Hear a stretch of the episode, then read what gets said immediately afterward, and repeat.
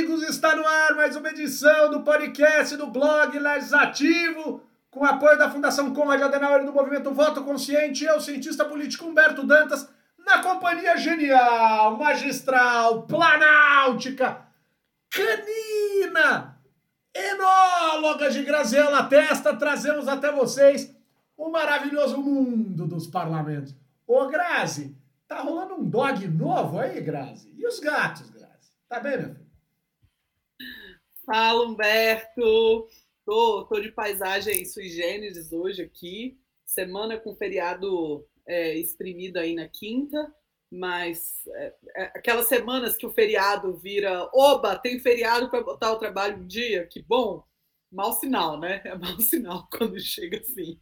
Mas tudo bem, é semestre acabando, é o legislativo é, ativo de uma forma é, um pouco diferente do que costuma ser em ano eleitoral, né? E também toda essa semana trágica que a gente teve é, com os assassinatos, enfim, com a confirmação dos assassinatos na Amazônia e, e as respostas muito, muito fracas do nosso governo federal, né? É, é lamentável, a gente vai tocar nesse assunto, sem dúvida nenhuma que chegaremos nessa, nessa parte da pauta. Mas, ô Graça, eu vou começar com uma piada aqui de um dos nossos, de um dos nossos savaners aqui. O Felipe Araldi, às 5h38 da tarde, já estava zoando com você. Disse assim: ó, hoje a Graziella atrasa porque vai estar na fila do posto de combustível esperando para encher o tanque. Né? Porque a Grazi, ela gosta daquele padrão anos 80, de ir para fila quando a Petrobras. Gostar, gostar ninguém gosta, né? É, gostar. Gostar não é bem isso, mas a Grazi pratica né, o é, fila do posto. Tem boneco do posto e tem fila do posto. A Grazi gosta do fila do posto. Gostar, não gosta. Ô, Grazi, eu, eu vou aproveitar essa brincadeira do Felipe, que foi genial, para te fazer uma provocação, Grazi, em termos de ideologia. Esse país é o país da ideologia das conveniências. O brasileiro é de esquerda quando é legal, é, quando é conveniente ser de esquerda, é de direita quando é conveniente ser de direita. Os governos são de direita ou são de esquerda quando é conveniente ser de esquerda ou de direita. E eu acho que o preço do combustível ajuda a gente a entender isso. Tem gente que fala que o petróleo é nosso, a Petrobras é nossa, o monopólio não pode acabar, é, a, a, Petrobras é o nosso narrativo, não podia vender a Petrobras há não sei quantos anos atrás, porque está entregando para o estrangeiro o nosso maior patrimônio, blá blá blá, etc, etc, etc. Não podia controlar preço do combustível. Agora, querem que controle o preço do combustível, o mercado não pode controlar nada, tem que privatizar para o governo se livrar, mas ao mesmo tempo tem que controlar o preço. Graças à confusão mental em termos ideológicos, em termos ideológicos nesse país, me, me, me deixa assustado. Olha só, o presidente Bolsonaro cansou de repetir nas últimas semanas que quer privatizar a Petrobras. Quem compraria alguma coisa que não pode mudar preço se no mundo o preço oscilar? E cadê o liberal do Guedes, Grazi? Cadê o liberalismo de Chicago? Cadê o Chicago Boy? É, Humberto, e é, a, tem uma, uma. Toda essa esquizofrenia do governo federal é, em relação à economia, né? Porque eu acho que em termos sociais é, a, a, direita do Bolsonaro fica muito clara, mas a economia nunca foi uma coisa muito bem resolvida. E aí a, resulta que a gente tem um, um, ministro da Economia que sempre se sai bem, porque ele fala: olha, eu tentei, mas o máximo que eu consigo com o presidente é isso. Né? E, um, e um presidente que também se sai bem, porque ele fala: olha, eu tento mais, só que a gente tem aqui o Paulo Guedes que eu tenho que agradar também. Então parece, é engraçado, mas parece uma dinâmica é muito parecida com aquela, aqueles dilemas da contabilidade coletiva que o, o, Bolsonaro sabe usar muito bem, né? De eu tentei aprovar determinada legislação, mas os outros partidos não deixaram. Eu queria, mas eles não deixaram. Né?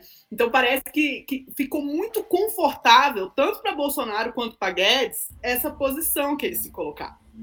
E aí, e, e aí termina que a gente tem essa, essa série de medidas Agora, o caso do, do teto da CPMF, né, que é algo muito complicado, que lá na frente certamente vai dar problema, né, mas que, porque talvez se isso tivesse sido proposto em qualquer outro ano, isso teria tido maior reação. Mas como é ano eleitoral, os governadores não tiveram a mobilização que eles deveriam ou poderiam ter tido. Né? Que está todo mundo já com os olhos nas eleições, falar de não querer abaixar imposto agora, é, qualquer fala pode repercutir mal, né? Então ninguém pensa no mandato, né? As pessoas pensam nas eleições, porque no mandato esse teto da CPMF vai dar um problema muito sério para políticas públicas que são relevantes. O, o, o eu fico com a sensação dessa sua fala, daquele famoso, aquela famosa história quando você vai na padaria e, e é o famoso tem, mas acabou. Né? Direita, tem, mas acabou. Esquerda, ah, tem, mas acabou. Tem, mas está em falta, manja? Então, nada é de esquerda e nada é de direita nesse país. E acho que a Petrobras, o preço do combustível, né, a forma como a gente trabalha com petróleo nesse país é um emblema absoluto disso. O Vinícius Couto, para mim, lacrou aqui. Querem estatizar a empresa que querem privatizar. É isso. Eu quero vender para ter o dinheiro da venda, mas eu quero continuar no controle para dizer que quem manda sou eu, mas eu não quero ter a responsabilidade se der errado, mas se der certo eu quero dizer que fui eu. É o famoso tem, mas acabou, né? Na companhia elétrica, eletrizante, iluminada do cientista político Vitor Oliveira, que está com problemas agora de áudio. Vitão está com problema de áudio. Mas já... Vocês me ouvem? Te ouvimos perfeitamente. Ah, então tá bom. Não, porque eu, porque eu, eu tava indicando aqui para mim que não estava funcionando. Gente, aconteceu de tudo hoje, peço desculpas aí. É, mas é isso, tamo junto. Tamo falando mal do Lira, então já tá bom o assunto. Vambora. Na verdade, Vitor, eu tava falando da, do embrólio ideológico que é o Brasil, com governos de esquerda se mantendo à direita e governos de direita se mantendo à esquerda, porque o preço do combustível e a questão da Petrobras é um, é, é um absurdo, é um absurdo. Tudo bem que no mundo inteiro, no mundo inteiro, os países estão tentando, os governos estão tentando, de alguma maneira, né? organizar a questão do preço do combustível. Por exemplo, eu fui à Espanha de férias agora no começo de abril, né? você ia no posto de gasolina, tinha lá um preço, e você tinha um desconto no, no, no, no posto, que pelo que eu senti, pelos postos que eu passei, era obrigatório dizer, olha, o combustível que está anunciado ali é tanto, mas com o desconto do governo, o senhor vai pagar tanto. Então tinha que dizer, assim, era, era uma coisa, acho que foi combinado desse jeito. Beleza, é do jogo tal. Mas é impressionante como o governo liberal não quer respeitar preço de mercado, né? mas quer privatizar, mas não quer privatizar porque se privatiza também o monopólio. Uma loucura, uma loucura. Um negócio muito louco. Foi esse o começo, Vitor. Você tá bem, meu filho? Tô bem, tô bem. Vamos lá. Então, é, muita coisa para se falar aí, a começar pela incapacidade é, de governantes de maneira geral de pensarem isso sem ser na mesma linha do é, precisamos fazer alguma coisa, porque senão o povo vai reclamar nas eleições. Primeiro, qual povo, né? Porque preço de combustível é importante para todo mundo, mas é importante de maneiras diferentes e por conta de combustíveis diferentes. Então, assim, uh, gás de cozinha tem um impacto gigantesco sobre as famílias. Gasolina, hum, aí já começa. É, são algumas famílias de alguns lugares.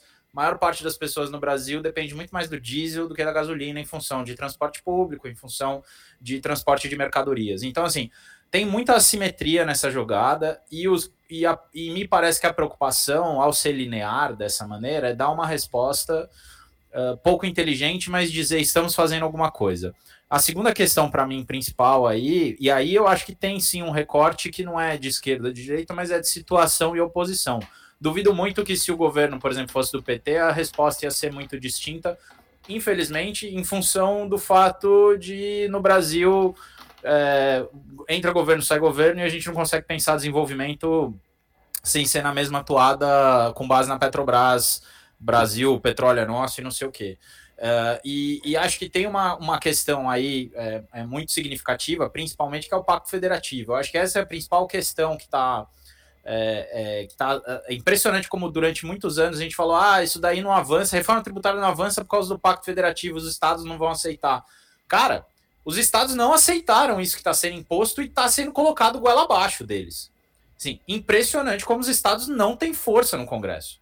não tem força. Uma questão assim vital para os estados. Eles não foram capazes de. Assim, se existia alguém ainda que tinha alguma, alguma expectativa com relação a bancadas estaduais e como elas mobilizam é, deputados e senadores, eu acho que essa semana foi a pá de cal. E, e o mais incrível é, sem qualquer tipo de reposição com, com base das perdas do. Porque o que foi aprovado no Senado já era ruim com relação ao que os estados queriam. E a Câmara não aceitou, voltou à versão original, né? No ping-pong ali da Câmara do Senado. Então, assim, muita coisa para se falar sobre isso, certamente mas eu acho que, que especialmente do ponto de vista do, do, do, do redesenho emergencial, na verdade, assim, o Lira e o Bolsonaro estão fazendo graça com o chapéu dos outros, né, dos estados, mas, assim, deram um passa-moleque nos estados que gritaram, gritaram, gritaram e aconteceu nada. É, a gente tem uma questão importante aqui. O, o Fernando Porto Lima está dizendo que não, não, acredita que o Bolsonaro ainda continue fazendo motociata. É que a última foi, foi na Flórida, né? onde vamos combinar, o galão do combustível anda bem caro. E ele disse que os caminhoneiros estão ameaçando greve. Acho ótimo que os caminhoneiros parem o Brasil. Parem o Brasil. Assim, o candidato deles na eleição de outubro, né, talvez não vá tão bem quanto eles gostariam. Agora, se vai continuar sendo o candidato deles, são outros 500. E o que eu gostaria de saber é quem está por trás. Porque, com todo respeito, senhores caminhoneiros, primeiro que a galera que parou o Brasil em mais de 2018, salvo engano, a parte, mais de 2018, é, primeiro que não representava a categoria inteira, nem aqui nem no inferno. Né? Segundo que não existe uma categoria única de caminhoneiros nesse país. Né? Existem os empregados das transportadoras, existem os caras que têm o próprio caminhão, existem os caras que têm empresas pequenas de transporte. Então tá longe de ser uma coisa uniforme. E quarto, quem sabe assim a gente não toma vergonha na cara e não acaba logo com o monopólio do caminhão nesse país. Porque se tem uma coisa nesse país que é uma vergonha, é a falta de uso de hidrovia de maneira absolutamente consistente e razoável, de ferrovia de forma absolutamente consistente e razoável, e da tal BR do mar, né? Num país que tem é, é, dezenas, que tem, perdão, milhares de quilômetros de costa, milhares de quilômetros de costa, né? Fica usando estrada para levar coisa para cima e para baixo quando podia usar o mar para levar coisa para cima e para baixo. Então, assim, senhores caminhoneiros, parem mesmo. Né? Vamos comer a grama né, da pracinha. Vamos arruinar essa porcaria desse país. Mas vamos passar logo a limpo o semi-monopólio que vocês têm do transporte das coisas nesse país para acabar de vez com essa pouca vergonha né, dessa petróleo mania que essa porcaria desse país tem. Aí quem sabe a gente não resolve de outro jeito. E aí, meus queridos, vocês não vão passar fome, podem ficar tranquilos. Vocês só vão ter que mudar de negócio. Só que todo mundo aqui já mudou de negócio. Há 20 anos atrás eu só dava aula, né? Hoje eu faço outras 20 coisas, né? Há 10 anos atrás um fazia uma coisa, hoje já faz outra. Então, assim, vamos sair do chinelão, né? E é difícil pra cacete ser caminhoneiro em qualquer lugar do planeta, mas vamos parar de chinelar e monopolizar essa porcaria desse transporte e vamos ver onde a gente chega sem esse, essa jossa dessa Petrobras. Né? Vamos para cima. Vamos para cima, Grazi. O, o Grazi, é, agora, o Bolsonaro quer uma CPI da Petrobras. É, é, o, Pô, é o governo quer, dele, né? É, exato, Mas... quer dizer, ele quer terceirizar. Aliás, e aí? Deixa eu fazer um disclaimer aqui. Eu preciso fazer um disclaimer. Eu não sei se os nossos queridos ouvintes, nossos queridos ouvintes e vocês estão ouvindo, mas ao fundo aqui tá rolando tipo um som bem pesado e tal. É que eu estou, eu, eu moro aqui no, no Largo do Aroche e a, a, essa é a semana aqui do, do orgulho do, do LGBTQIA+, e tal, e agora tá rolando a dispersão aqui de, de um trio elétrico e tal, então assim, a coisa tá, tá pesado aqui, mas é isso, só para pedir desculpa aí dos nossos Genial. ouvintes, mas é, é por uma boa causa. Tá, não tá dando para ouvir nada. Dois pontos, que pena. Fala, Grazi. E aí, Grazi? CPI do governo. O Bolsonaro apoiando a CPI da Petrobras. Senhor presidente, o senhor não conhece nada de responsabilidade mesmo, né? O senhor é pura convicção. É, é uma. Assim, é mais uma, uma desses episódios de lavar as mãos, né? É, eu realmente não, não consigo fazer nada. Olha aí como eu tentei e não consegui. É sempre essa a estratégia. Né? Do eu tentei é, de ter um grande esforço no sentido de construir uma história crível, de ter se esforçado, mas não ter conseguido. E, e, e é isso, ele não está mais num contexto de accountability coletivo.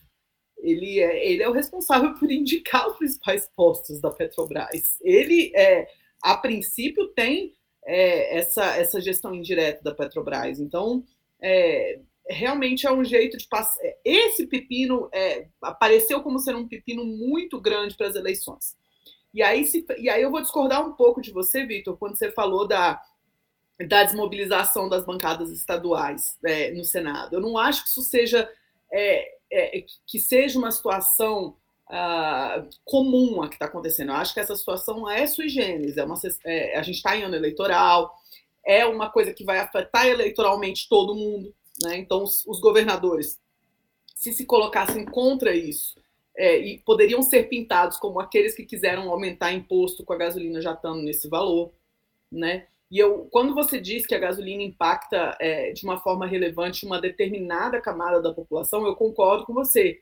É a, a, classe média para cima que é, que é afetada por isso, né? Quem é, tem, é, quem anda de transporte individual, mas essa camada é uma camada relevante, inclusive, para formar opinião, né? Então, é, isso não, o impacto desse tipo de coisa é muito forte, né? E é há muito tempo já. Essa história de combustível é uma questão eleitoral é, desde que, que, de que tem combustível, né? Desde que a gente parou de andar de carroça, porque também é uma uma, uma forma, um dos indicadores que falam de outras questões econômicas que também estão muito mal, né?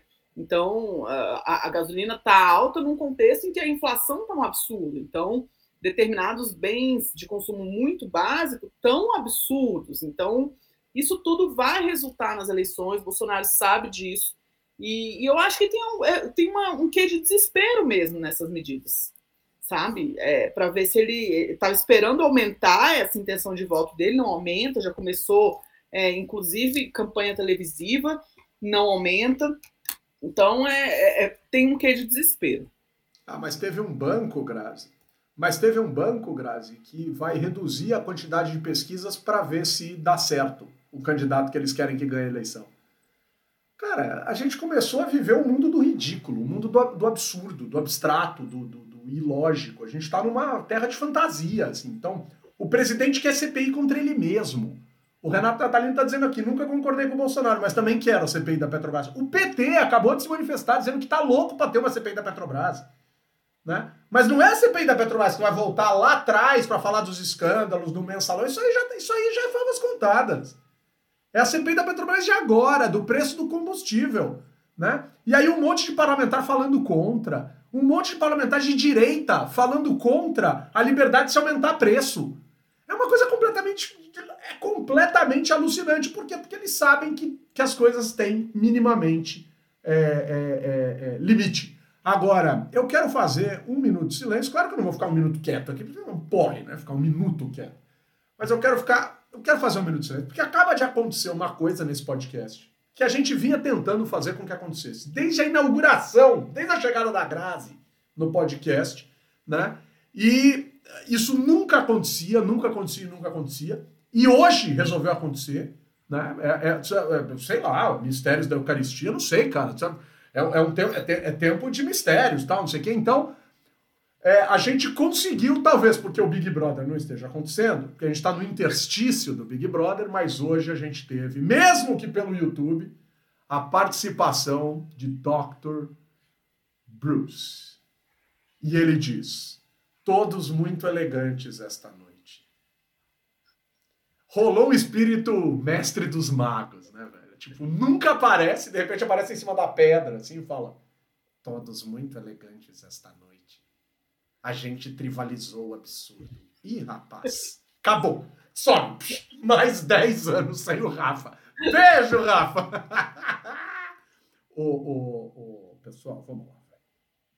É, Bruce ainda está em terras paulistas? Está. Bruce, me liga. Vou testar pro Covid. Se eu testar negativo, eu tô dentro. Vamos lá no térreo da casa do Vitão, nós três, fazer bagunça. Ô, pessoal, vamos lá. Vamos aqui que o negócio, o, o negócio aqui vai ficar, vai ficar estressante, vai ficar estressante.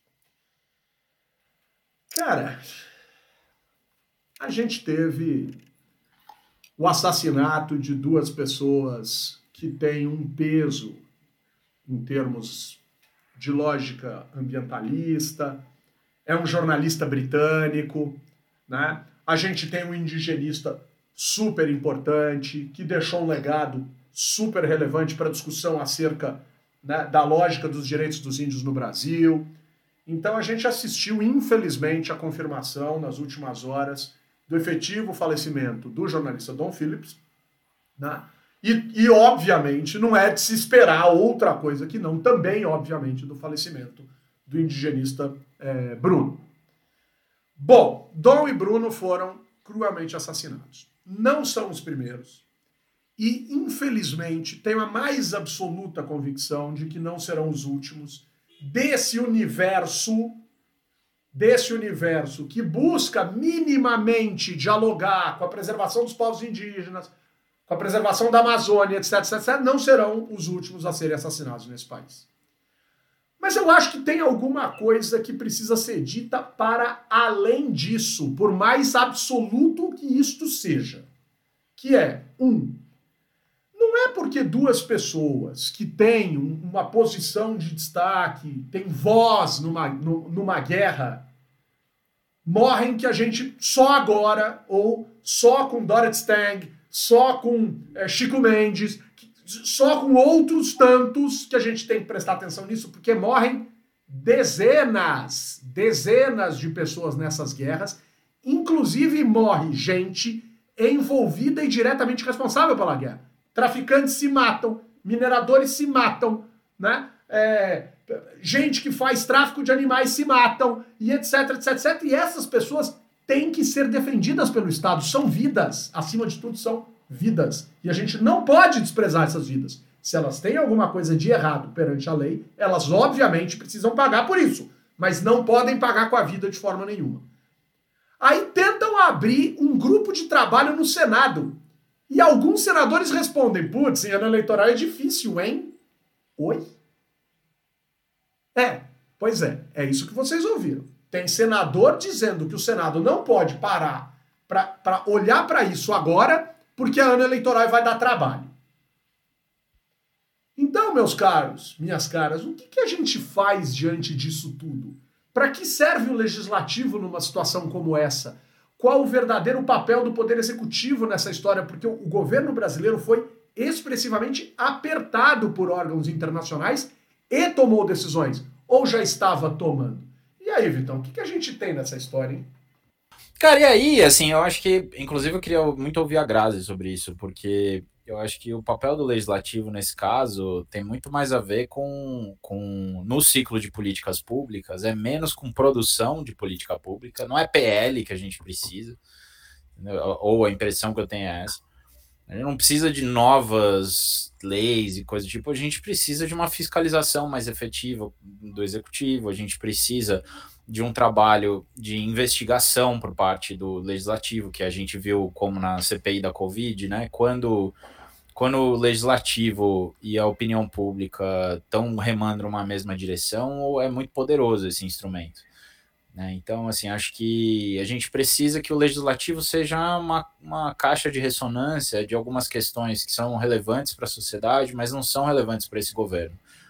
E, e esse legislativo Uh, ele tem tido é, é, uma no cravo, outra na ferradura desse ponto de vista, né? Então, assim, especialmente a mudança de gestão é, e, e, foi uma legislatura muito esquisita desse ponto de vista, porque o Senado o Senado antes cooperava mais com o Executivo, depois o, o a Câmara passou a cooperar mais com o Executivo, é, enfim, a gente tem uma e, mas do ponto de vista do meio ambiente, a gente teve a legislatura inteira uma legislatura muito ruim para o meio ambiente. Me os melhores momentos com relação ao meio ambiente dessa legislatura foram momentos em que pautas ruins não avançaram.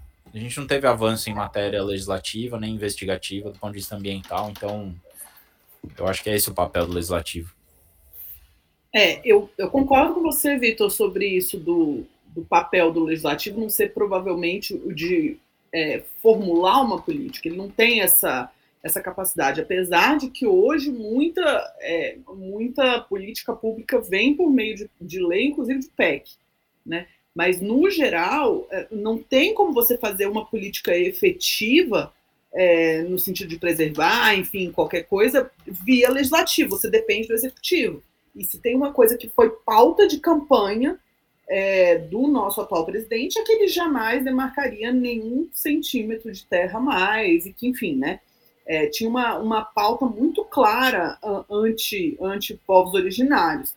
Mas eu quero chamar atenção para alguns aspectos positivos no, do legislativo. Né? Humberto falou que precisa morrer alguém de fora, precisa ser um estrangeiro para alguém chamar atenção, enfim. A gente já teve uma comissão externa de acompanhamento no início desse ano para investigar ah, os, os, ataques contra os Yanomamis, quando começou a sair aquelas notícias sobre os estupros das crianças, as mortes dos, dos, dos jovens, enfim.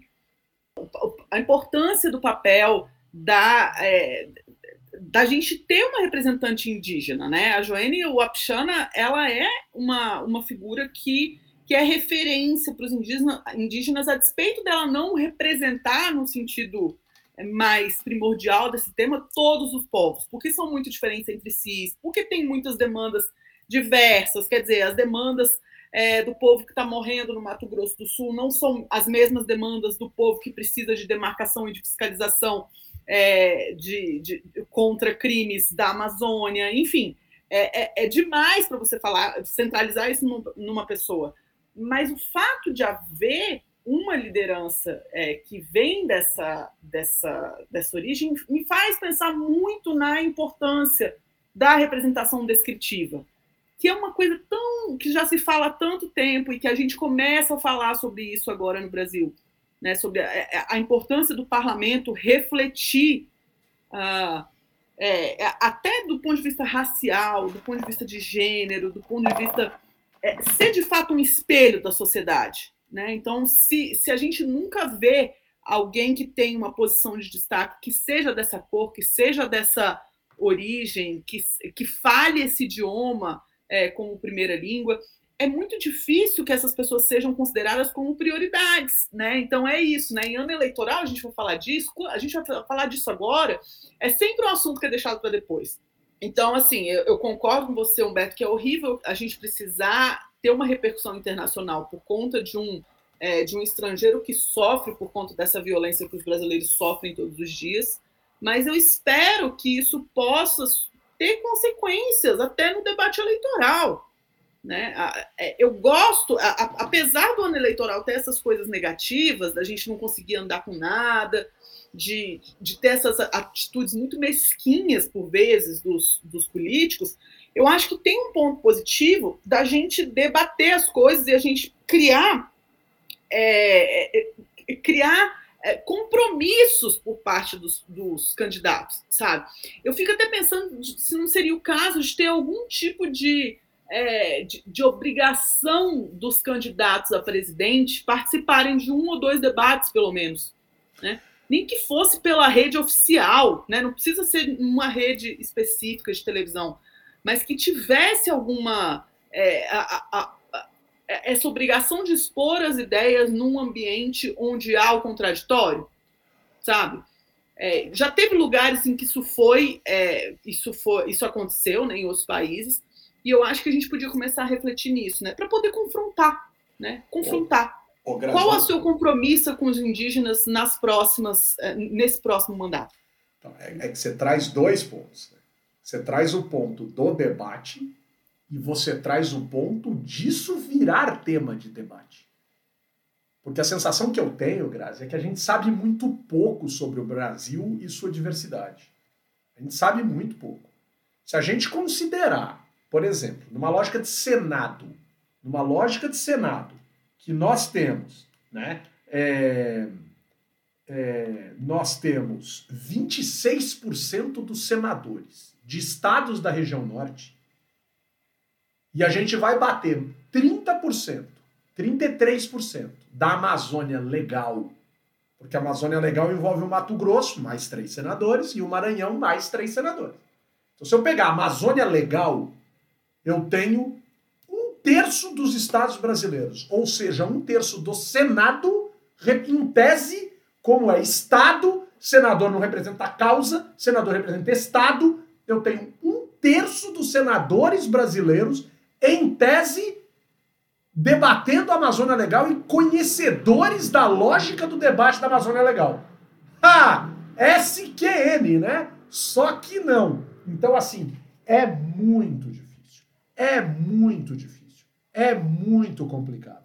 E aí, vem aqui o, o Fernando Portolini e diz que esses assassinatos, esses assassinatos agora são a cereja do bolo do desastre do governo.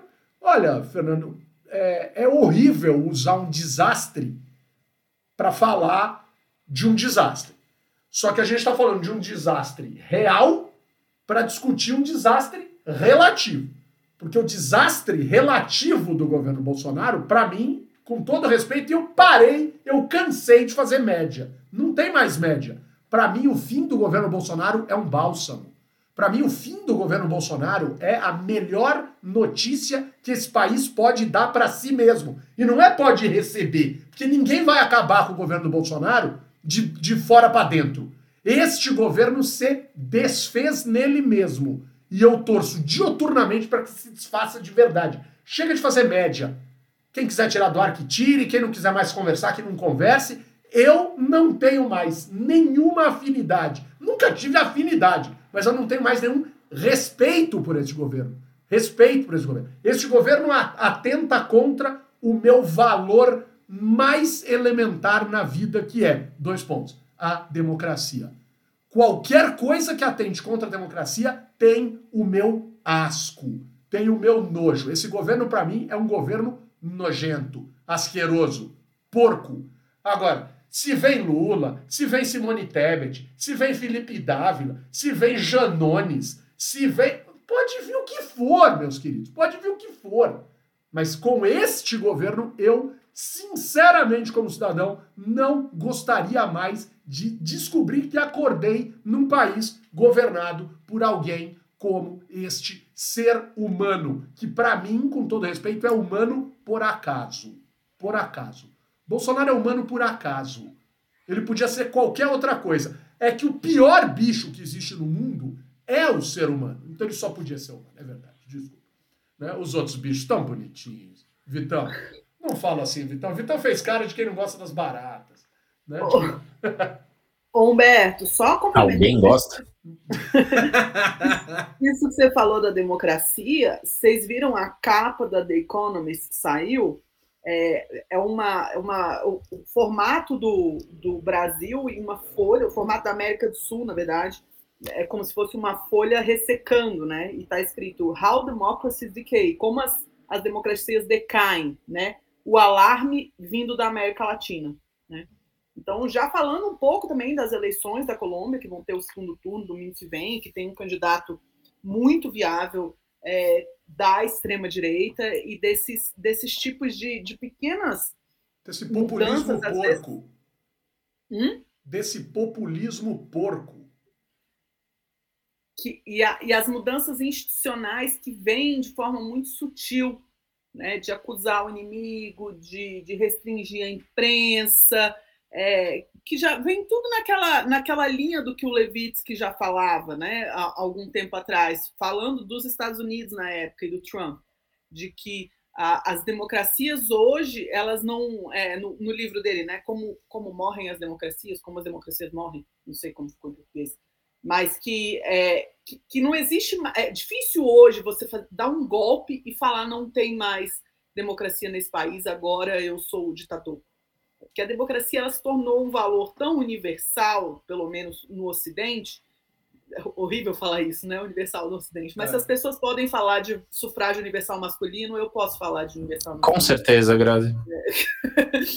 então, é, mas é, eu, eu, tenho a impressão que a gente tem várias coisas para conversar e a gente vai ter muita a gente voltou muitos anos e vai, vai ter muita coisa para ser reconstruída, sabe? Nos próximos anos. Cara, você vai, vai precisar. Você vai precisar de pelo menos 20 anos nesse país para voltar a alguma coisa razoável em termos de percepção de democracia.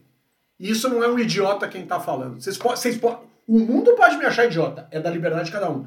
Mas eu sei o que eu estou dizendo. Eu estudo isso desde 1993 ininterruptamente. Eu sei o que eu estou dizendo. O Brasil vai precisar de muito tempo né, para resgatar algo muito significativo, infelizmente. Ô, ô, ô, ô Vitor, vamos, vamos andar com uma causa aqui que eu acho que é super importante. Eu acho, eu acho é, é, é, que, é que o parlamento é tão imbecil hoje em dia, em parte das suas atitudes. Ah, não pode falar assim do parlamento. Pode, pode.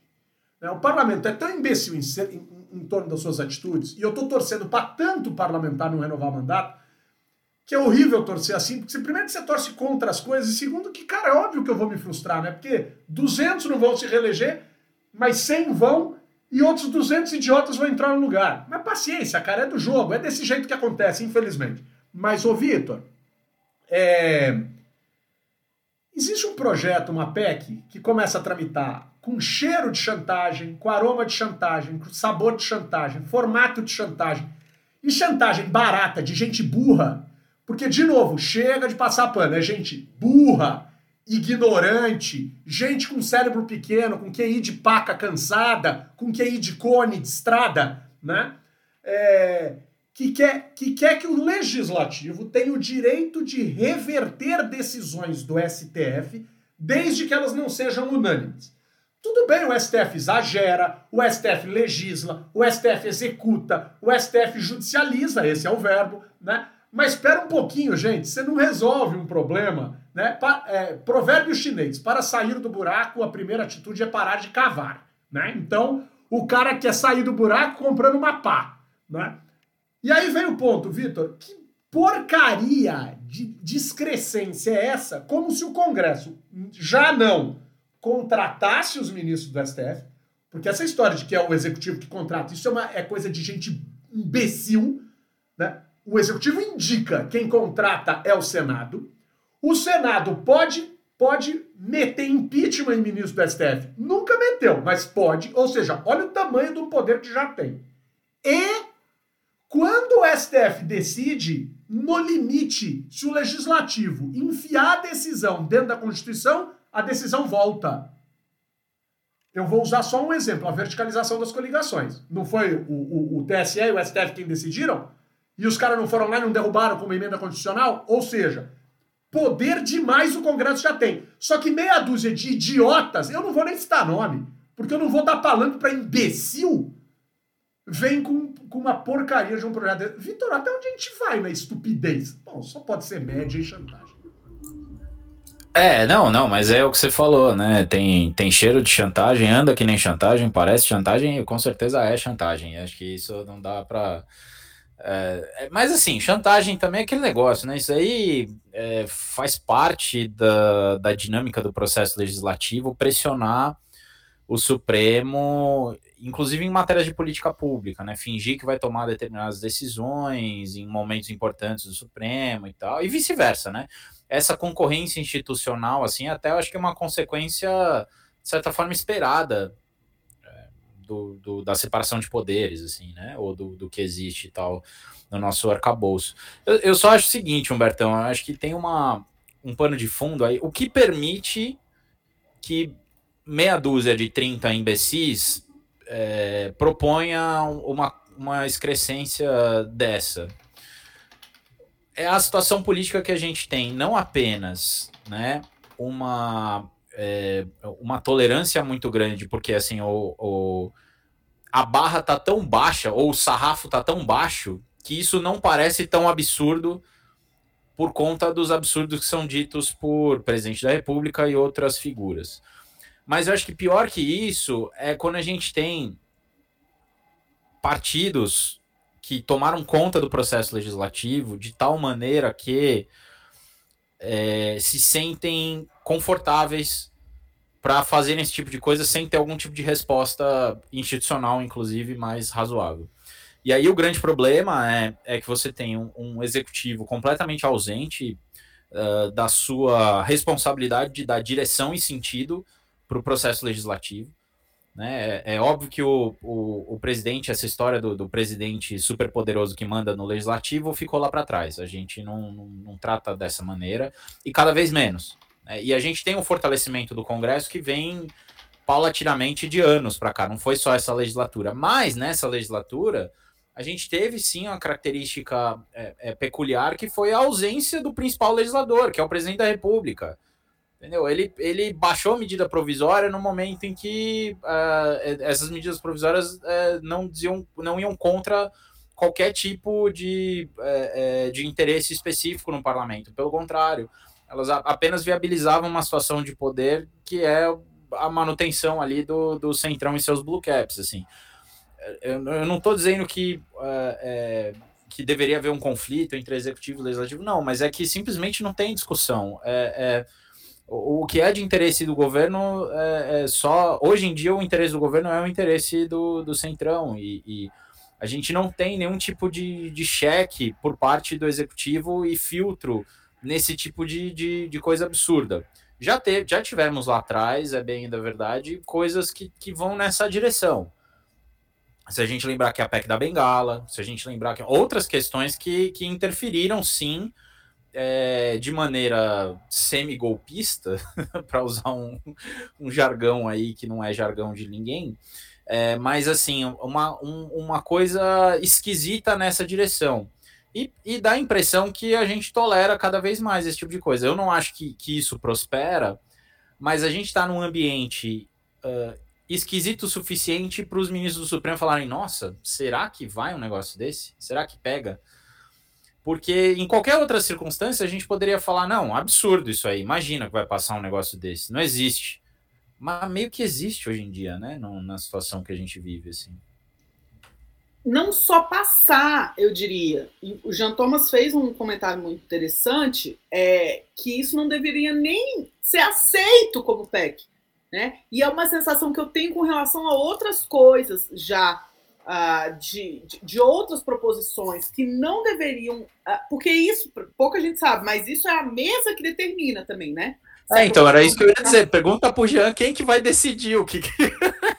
quem que vai interpretar esse artigo da Constituição? Essa é a grande questão. Quem determina se vai ser aceito ou não vai ser aceito quando você vai, é, vai lá protocolar uma, um projeto de lei ou uma, uma proposta de emenda à Constituição é a mesa, ou seja, está sob a liderança do Lira.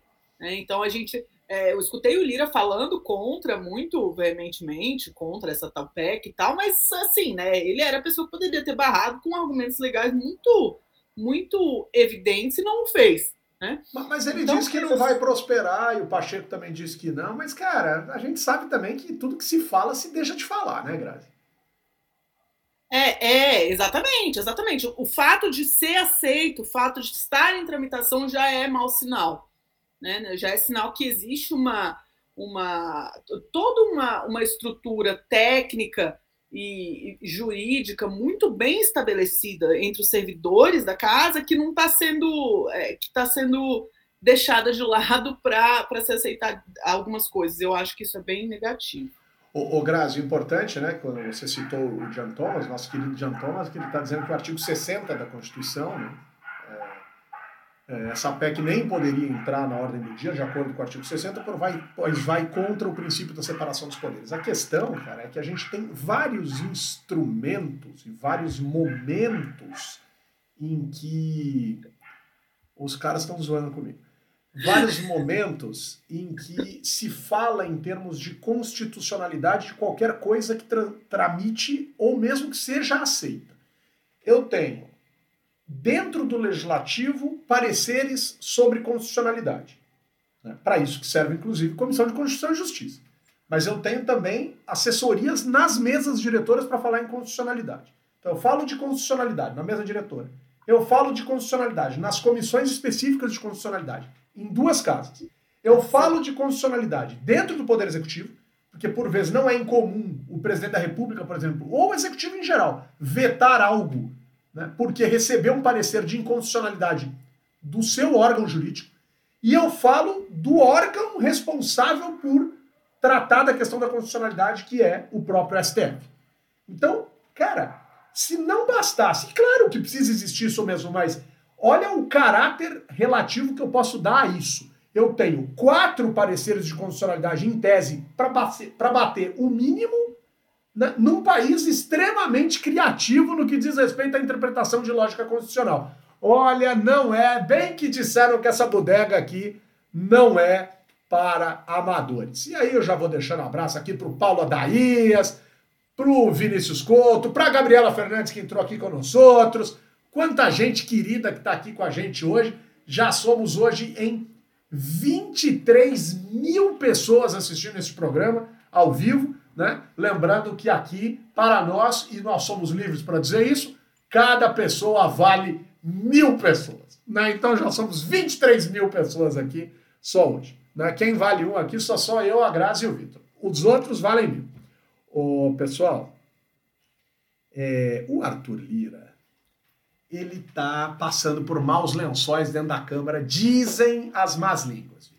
Ou as boas línguas, né? Porque, de novo, né, e boa aqui é relativo. Mas ele teria argumentado que usou muita, muita, muita bala das tais emendas secretas para tentar ganhar as eleições que aconteceram dentro da Assembleia Legislativa do Estado de Alagoas para a eleição do novo governador. Ele perdeu essa eleição. Quem foi eleito foi Paulo Dantas, do MDB. A Lu Santana veio aqui, contou pra gente, enfim. Mas Paulo Dantas foi o eleito do grupo dos Calheiros, né? Mas Lira tentou de todo jeito usar sua força, sua influência tal para impactar nessa eleição. É, exageros à parte é do jogo. Outros tantos tentaram outras coisas. Por sinal, o Collor se, se, se, desistiu do Senado e disse que quer ser governador para ajudar o Bolsonaro. tá certo. Vitor, os colegas estão bravos porque ele usou muito dinheiro. E além disso, ele andou abusando de poder, dizem também, porque aquela promessa de abrir um, um, processo contra o senador Glauber Braga no Conselho de Ética andou bem mais rápido do que tudo que tramita em termos médios dentro do Conselho de Ética. O que, que a gente tem ali sentado naquela cadeira, hein? Um ditador ou um colega escolhido um pelos pares? Opa! Então vamos lá. Não, mas é isso. O, o, Arthur Lira, né? O Arthur Lira é um, é um gangster, cara. Isso aí acho que dá pra. É, tenha. Enfim. É, a gente. É, é, eu, eu tô longe de ser a pessoa que mais gosta do Glauber nesse mundo. Mas é um absurdo. É claramente uma perseguição a um opositor, assim, é uma coisa é, completamente autoritária né? Assim, um processo que corre mais rápido porque vai contra a figura, porque foi de um parlamentar que entrou em choque com a figura do presidente, sim, isso é claramente uma arbitrariedade e uma interferência do, do Lira. É, e, e, acho que não é nem questão, aí não é nem questão de, de corporativismo nem nada, porque né, nesse caso é um parlamentar contra o outro. É, mas, mas acho que o, que o que vale aí, Humberto, é o que a gente tem falado aqui, é, é, sexta sim, sexta também, né? Que é o comportamento do Lira e o fato dele ser muito provavelmente é, o, o, pior presidente da Câmara dos Deputados da história. É, acho que a gente é, é uma tentação sempre dizer que a legislatura atual é a pior, né? Assim, é, é, é sempre, primeiro, porque sempre dá para piorar, a próxima vai ser sempre. Eu sempre tenho a expectativa de que a próxima vai ser pior. Mas dessa vez, essa foi tão ruim que eu acho que a próxima dificilmente vai ser pior que essa. Não vai ser boa. Não vai ser boa. Mas dificilmente a próxima vai ser vai ser pior que essa. E, e o Lira é simplesmente, acho que, um reflexo disso, né? O, não que o. Não o Lira em si. O Lira poderia ser presidente também, mas agir de maneira diferente, caso não se sentisse autorizado e capaz de fazer tanta coisa, né? se ele tivesse algum tipo de restrição do executivo, se ele tivesse algum tipo de é, cheque de outras bancadas, é, mas não tem, a gente não tem isso. Porque o Maia também podia ter sido isso. O Maia teve em alguns momentos, talvez até mais poder que o Lira em termos de influência no parlamento. Mas é, a gente não viu esse trabalho de desconstrução institucional. O Maia, inclusive, barrou algumas coisas que ele era a favor no começo e que depois o Lira tirou da gaveta, como, por exemplo, é, redução das oportunidades de, de, é, de restrição e de obstrução, na verdade, por parte da oposição. O Maia, o Maia tinha essa ideia e ele desistiu disso. Então, é. Você vê como, como a agência é uma coisa que faz diferença, né? E nós, cientistas políticos, lidamos muito mal com a agência, com as decisões que não, não são é, resultado da, da estrutura de incentivos, né? Assim, é, e a gente, no caso, nesse caso, para mim, é muito claro. Eu, eu quero lembrar que o Maia quis interpretar a Constituição para ele ter mais um mandato. Eu quero lembrar isso. Né? Ou seja, toda vez que a gente tem saudade do Maia, eu acho que o Maia é melhor que o Lira, sem discutir, mano. Nada é pior que o Lira.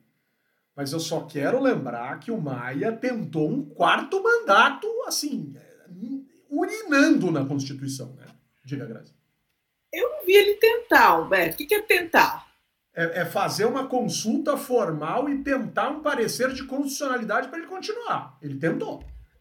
Ele tentou. Ele tentou, mas ele, a partir do ele foi por cima das. Eu acho que assim, Humberto, você tá, é, é, tá carregando a tinta. Você tem razão na, na origem, mas acho que você carrega um pouco a tinta aí no caso. É que, cara... Acho que ele, se ele tivesse. Porque ele podia ter articulado de maneira mais forte. Inclusive, essa foi uma reclamação do Alcolumbre com ele. Ele deixou o Alcolumbre na mão, entendeu?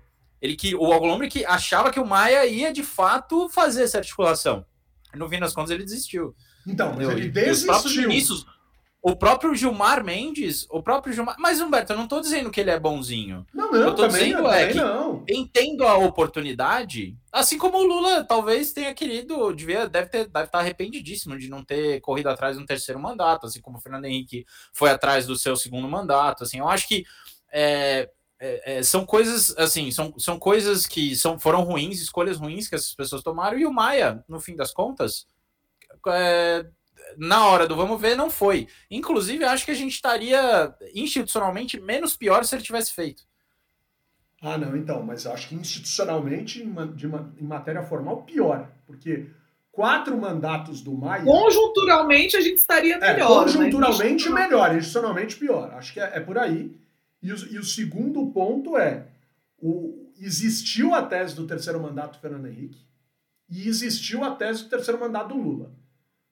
O, quanto que os dois participaram disso, ninguém sabe. Eles sabem. Né? E, eu, e, e eu chamo a tese do segundo mandato do Fernando Henrique sem nenhum pudor de golpe. Eu acho que foi um dos maiores golpes que esse país passou na sua democracia recente. Nunca quem estava no mandato poderia ser reeleito. Nunca. Ah, mas o Fernando Henrique era bom para o Brasil.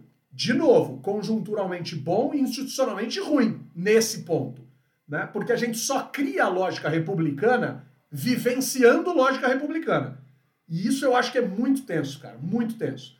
o, o Fernando Henrique sabe tanto disso que eu já vi ele em palestras muito restritas respondendo por que, que a tese do segundo mandato prosperou e ele responde isso como cientista político bem constrangido. Bem constrangido. Eu acho bem legal isso, porque ele sabe que ali teve uma ruptura institucional muito, muito, muito preocupante. Não à toa falou-se em terceiro dele, não à toa falou-se em terceiro do Lula, né? E, e, e, eu acho isso sempre muito complicado, muito complicado. Cara, é, eu não sou do tipo que não, não topa mudar a regra nunca. Óbvio que tem que mudar, mas sempre com o maior zelo do mundo para que não fique parecendo que é personificado. Vide PEC da Bengala. Personificaram para ferrar o PT, ferraram o Bolsonaro e aí, uma cambada de cafajeste dentro do Congresso Nacional fica tentando retroagir a PEC. E se o Lula ganhar, aí eles vão querer que a PEC vá para 80 anos. É uma cambada de canalha. E eu tô com você nessa, viu, Vitão? Eu acho que pior que essa legislatura é impossível.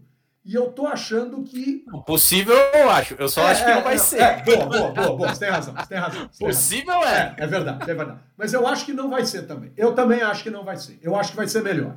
E eu estou vendo isso nas eleições para governador.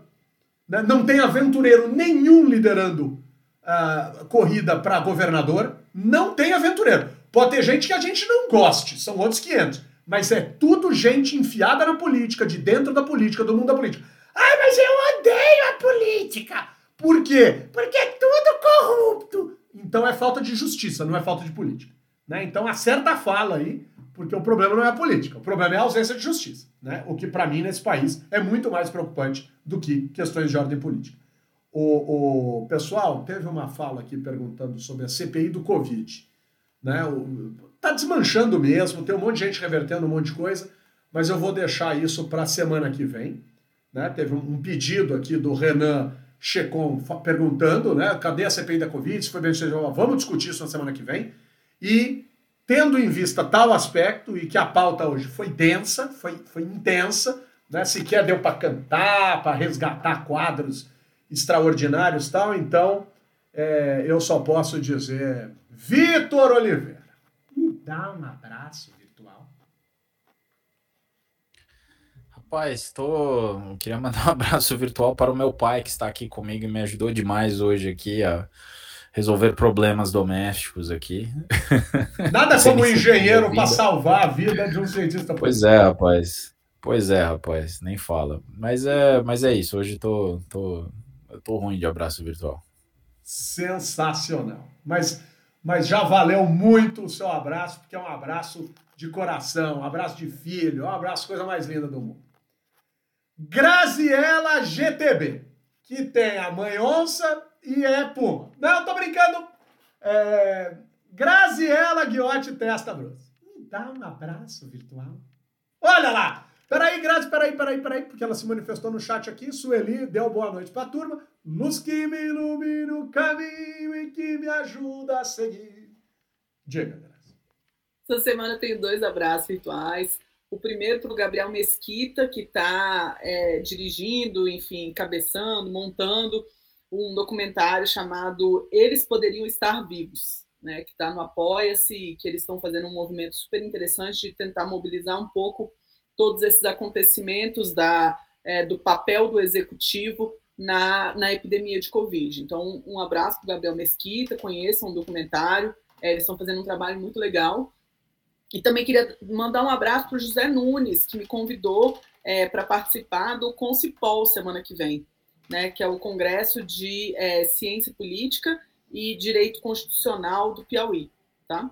Então, um abraço para o José Nunes, é, que, que tem vários chapéus, também tem uma editora independente, enfim, é, mas que entende muito de legislativo também, de direito eleitoral. Ele coleciona chapéus, é isso? Ele tem vários chapéus porque ele é várias pessoas. Eu brinco com ele que ele faz muitas coisas ao mesmo tempo. Ah, entendi. Ô, Grazi, você não vai escapar, viu? Antes de eu chamar o, o próximo abraço. Porque hoje tem um momento Nelson Rubens com a senhora, Grazi. Grazi, que história é essa de alguém que te escreveu dizendo que nunca tinha ficado tão emocionada com uma citação ou um abraço, que a última vez que tinha se emocionado tanto tinha sido quando a Angélica leu uma cartinha dela no ar. Que história foi essa, Grazi? Conta pra nós que o momento Nelson Rubens, que alguém teve a cartinha lida pela, pela Angélica, Grazi. Não, foi piada, né? O Thiago deu, dei risada dessa história do Thiago semana passada é, que ganhou o abraço virtual, imagina. Mas ele ficou emocionado porque ele teve uma cartinha lida pela Angélica? acho que foi uma piada, Humberto. Sei ah, entendi. é verdade entendi. isso. É que ele é, a Angélica, a Angélica é tão para trás em termos de programa infantil que ela ainda ia de táxi, né? Se, será que hoje ela cantaria Vou de Uber? Não, será que ela falaria? Vou de Uber, você sabe. Bom, tá bom, tá bom, piada feliz. Jalín, ¿qué pasa, Jalín? Hay una fiesta en, en, en, la habitación de Jalín. Hoy tantas personas queridas de la casa de Jalín, todos, todos borrachos, Jalín. ¿Qué pasa? Deme un abrazo. Todos assistindo. Deme um abraço. Graciela Caio. Graciela Caio. Diga-lhe. Hoje eu tenho bastante abraço. Você Tem vai mandar um abraço para o pessoal lá do aeroporto de Fortaleza? Não, esquece essa história. Não. Humberto, não, me recuso me recuso. Deixa o aeroporto para lá, mas vou deixar aqui o abraço para três pessoas muito importantes para mim que fizeram aniversário essa semana, que são a Carol Someira, a Juliana Martini e a Gabriela Rodrigues. E também tem um abraço para o André Buna, que eu estou devendo, e para o pessoal aqui de casa, que está aqui em casa hoje, que está a Anne Reis, o Fernando e o Nicolas. Estão todos aqui. Nossa, nem sei como que aparece. É isso. Ô, Vitão, se você quiser ir para a casa da Aline, você pode ir, porque como você pode ver pela imagem, tem quatro pessoas na tela, entra na casa da Aline quem tem cabelo. Eu não posso entrar. Boa. Eu vou deixar um abraço virtual para o Arthur Lourenço e vou deixar, né, do, porque eu, eu e, e para toda a galera do Pro Líder, que eu dei uma palestra no Pro Líder no sábado passado, muito legal, uma formação incrível, uma galera maravilhosa, Né? O Arthur Lourenço aqui, um grande abraço. O Daniel Alves, lá do ProLíder, também um forte abraço. E a toda a galera que esteve lá. E eu vou mandar um abraço muito especial, porque ela, ela vai nos ouvir e ela arruma a casa nos ouvindo no sábado de manhã. Nossa queridíssima Ana Cláudia Farranha é uma figura maravilhosa, sensacional, que deu né, ainda mais vida para o nosso grupo lá no, no WhatsApp, no Legislativo. Então eu vou deixar um grande abraço para nossa querida Ana, Ana Farranha. Com o apoio da Fundação Conde Adenauer do Movimento Voto Consciente, eu, cientista político Humberto Dantas, responsável aqui por tudo aquilo que digo, falo, lamento, choro e reclamo, coloco ponto final em mais uma edição do podcast do blog Legislativo. Halim, beijos, Halim, tenha um bueníssimo final de semana. Beijo, gente, até semana que vem. Chique. Vitão, beijo, meu filho. Tudo de bom. Vitão, vamos tomar uma, Vitão?